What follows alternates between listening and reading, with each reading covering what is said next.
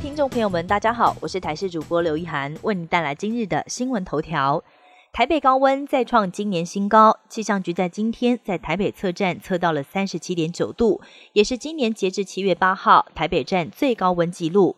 新北市也有测到三十八度高温，中午时段，汐止区的一处空地还发生四台汽车起火的意外，当时车辆疑似是报废车，让消防单位认为车上的电瓶仍然有电源，因为接触不良产生火花，也不排除是因为车内可能有容易产生折射的物品，因为阳光折射巨热。提醒一般民众开车必须要留意车内保养，以及车内是否有容易折射或者是易燃的物品。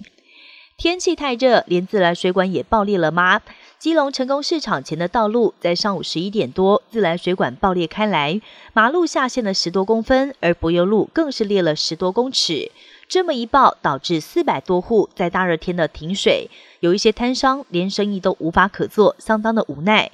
自来水公司初步研判，可能是水管太过老旧，再加上早晚温差大，水管才容易破裂。经过开挖抢修之后，在下午三点已经全数修复完毕。民众未来如果要透过讯息进行交易，要向对方发送表情符号或贴图时，可要特别留意了。加拿大一名农夫向买家回复了大拇指赞的表情符号，但是却没有按时交付商品给买家，因此闹上法院。法官认定大拇指像是数位签名一般，农夫因此惨遭判赔百万元台币。而国内律师也提醒，不论是透过讯息、表情符号、贴图，或者是口头约定，只要双方达成协议，都代表合约已经成立了。如果其中一方没有履约，对方是可以向法院提起诉讼。提醒要前往日本旅行的民众特别留意了，位在日本本州西部的岛根县受到梅雨封面活动旺盛的影响，这两天降下大雨，导致部分地区出现河川水位上涨以及道路淹水的情况。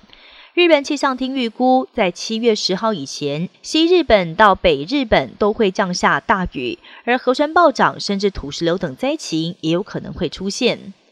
巴西圣保罗州最长的河流铁特河，在最近河面上遭到大量的白色泡沫覆盖，发出阵阵恶臭。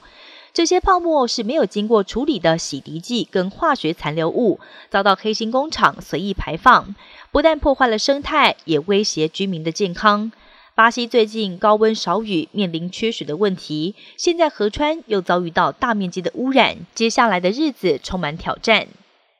史上最挺台的前日向安倍晋三，在遭遇到枪击遇刺身亡之后，届满一周年。日本自民党八号就在东京增上寺举办了追思法会，遗孀安倍昭惠、日向岸田文雄等党政高层都现身来追悼。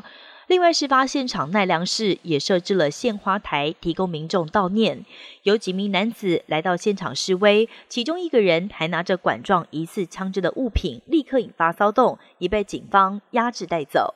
以上新闻由台视新闻编辑播报，感谢您的收听。更多新闻内容，请锁定台视各界新闻以及台视新闻 YouTube 频道。